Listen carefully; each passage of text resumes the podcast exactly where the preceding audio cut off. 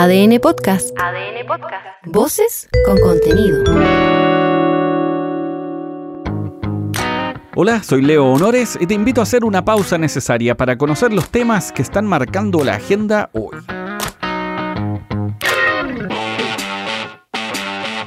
¿Es Chile el país más seguro de la región? Este Chile tan pequeño, tan aislado, tan en el fondo del mundo. Estadísticamente podría decirse que sí. Sí. Luego, como lo percibimos en lo cotidiano, eso lo podríamos discutir. Eso vamos a discutirlo. Es que uno vive espirituado, Cagado mío. psicoseado, para aplicar el concepto preciso. Estoy para la cagada, hermano. Y es que no es para menos. En la televisión, las redes sociales, los diarios, vemos un bombardeo constante de imágenes, loops de video, noticias policiales tremendas, que en algunos casos son de otros países, pero que nos hacen cliquear igual y caemos. Se cagan de la risa en tu cara. Da la impresión de que estamos rodeados Un rehén de Chile. y que esto en cualquier minuto será una purga, Oiga, pero está caldeada por ahí la cosa. Eh, está la Fox. o que el país se cae a pedazos. Chile no tiene vuelta atrás. Bueno, ya sabemos que eso no es verdad. Y no porque lo haya publicado el Mercurio Que Dios salve a Chile. o lo haya dicho Tomás. No, Estamos pésimos. No podríamos estar peor. ¿Existirá una palabra peor que peor? No se sabe. Aunque sí hay que decir que hay situaciones complejas. Motochorros, bandas ya instaladas, robos violentos en autopistas, en fin, el carterazo ya es parte del olvido, aunque igualmente ocurre. Los secuestros son el tema que más preocupa. Su aumento no es para dejarlo pasar. Este fenómeno en el país es relativamente nuevo. En décadas pasadas había registros de algunos, pero afortunadamente no era un fenómeno instalado o frecuente. Pero esa tendencia ha ido cambiando y no hay que minimizarla. Conversamos sobre esto en ADN con el subprefecto Hassel Barrientos, jefe de la Brigada Antisecuestros de la PDI. Esto nos contó. En el pasar de los años, últimamente hay un punto de inflexión desde el segundo semestre del año 2021, donde vimos eh, específicamente la evolución del delito con su mayor frecuencia. Y en las primeras investigaciones ya arrojaban antecedentes donde eh, estaban compuestas estas bandas criminales por, por, por personas que venían desde el extranjero, muchos de ellos en condición migratoria irregular, eh, con ingreso clandestino al país, los que empezaron ¿cierto? a modificar un poco este modus operandi, el que primeramente era dirigido, iba, iba, eh, iba enfocado a secuestrar a personas de su misma nacionalidad. El año pasado se desbarataron nueve bandas dedicadas a los secuestros. Y aquí vale la pena preguntarse cuál es el mejor camino, cómo resguardarse. ¿Están las capacidades de inteligencia y prevención preparadas? Esto cree el subprefecto Barrientos y en particular uno de los temas clave. ¿Corresponde o es una buena idea hacer los pagos? ¿Cómo se maneja eso? Nosotros en, los protocolos de negociación, nosotros no, no fomentamos el pago de rescate por víctima en cautiverio. No obstante, muchas veces estas negociaciones se escapan, quizás a veces, sobre todo cuando son bandas criminales extranjeras, y eh, triangulan estas extorsiones a familiares de estas mismas víctimas que son extranjeras al extranjero. Entonces, nosotros tampoco podemos eh, negar que la familia, quizás en forma paralela, pueda eh, a lo mejor realizar un pago por la liberación de a lo mejor de su familiar en cautiverio. Finalmente fue formalizado el único imputado por instalar bombas de ruido en tres centros comerciales de Concepción. Esto ocurrió el viernes pasado, ¿te acuerdas? Sí. Por supuesto que estuvimos ahí. Un testigo nos contó la posta. Fueron dos explosiones muy fuertes.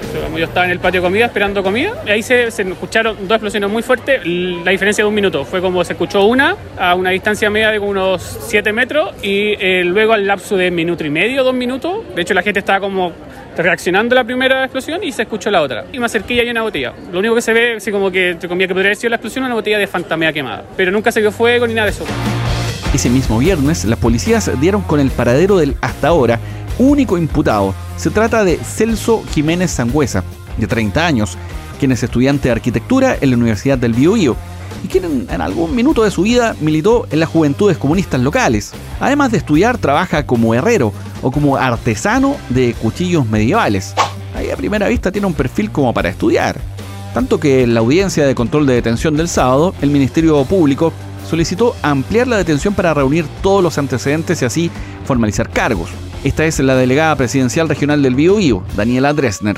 Nosotros ya hemos presentado una querella por parte de, la delegación por instalación de artefacto explosivo en la vía pública. Como, como lo han dicho previamente, lo hemos dicho previamente, la formalización de este caso fue pospuesta justamente para permitir recabar mayor cantidad de información y ver si es que era necesario por parte de la Fiscalía invocar algunas otras leyes. Un dato importante es que desde la PDI descartaron que el detenido haya actuado junto a otras personas en la colocación de los artefactos explosivos.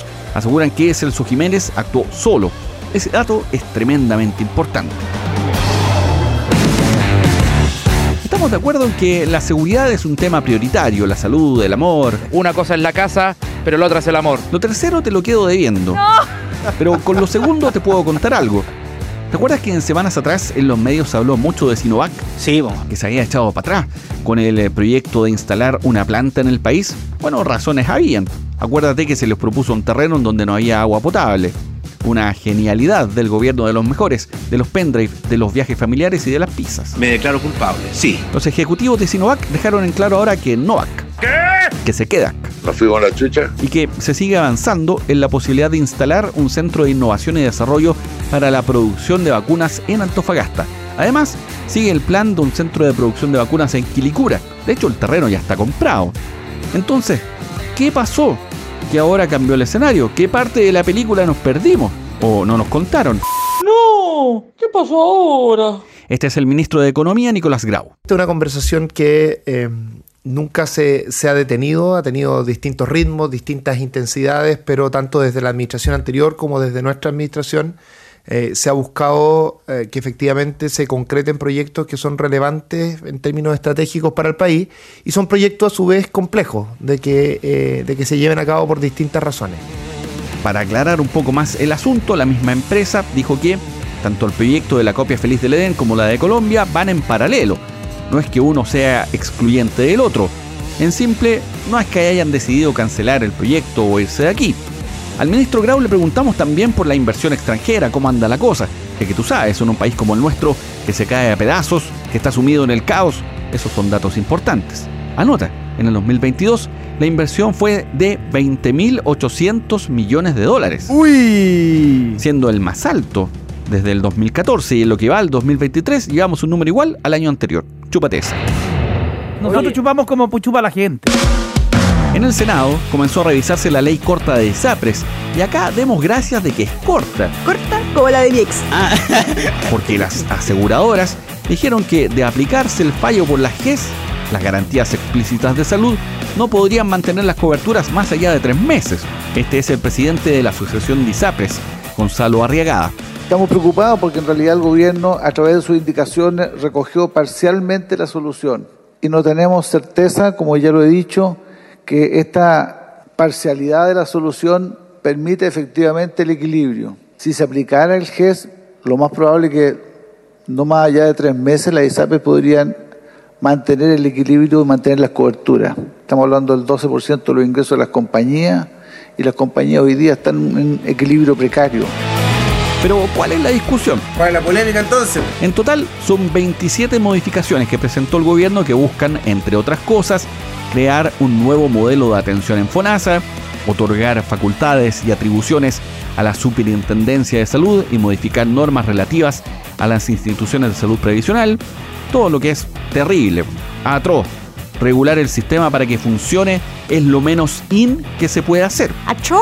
Y todo esto, acuérdate, está aparejado al parelé que le hizo la Corte Suprema a las ISAPRES, determinando que hubo cobros indebidos a los afiliados y que esos montos se deben devolver. Págame, págame, págame, págame todo lo que debes. Lo llamativo es que el periodo fue ultra generoso y la cifra de deuda ha ido reduciéndose. Ya quisiéramos tener esas garantías para renegociar nuestras deudas. Pero eso para el ciudadano común no corre. Se sabe. Aún así, en la comisión se dieron con todo. Oiga. Y tú haz lo mismo. Si te gustó este capítulo, dale like, coméntalo, dale tu voto. ¡Apruebo! Claro que este no es secreto, lo verá el dios algoritmo, para hacer aún más visible este podcast y poder seguir creciendo. Si no te gustó, coméntalo igual, no te guardes nada. Acá recibimos todo. Nadie me golpea la mesa y yo tampoco le golpeo a nadie. Y un par de apuntes más. Fue un mal inicio de semana para La Roja, porque Matías Fernández Cordero fue liberado de la selección chilena luego de que fue denunciado por violencia intrafamiliar. Ojo con eso, no es un tema menor. En paralelo, la selección se completa con el arribo de Alexis Sánchez y Ben Beaverton. Además, los Juegos Parapanamericanos ya se están viviendo con el arribo de las primeras delegaciones a la Villa Deportiva en Cerrillos y con la entrega también, por supuesto, de la bandera para la ceremonia inaugural que va a ser este viernes. Yo si voy, si voy, si voy, si voy, si voy, si voy, si me dicen que no, voy igual nomás, ¿y qué pasa? Soy Leo Honores y esta fue una pausa necesaria. Ya sabes cómo va el día. Comparte este capítulo o escucha los anteriores en adn.cl, sección podcast, en podiumpodcast.com o donde escuches tus podcasts.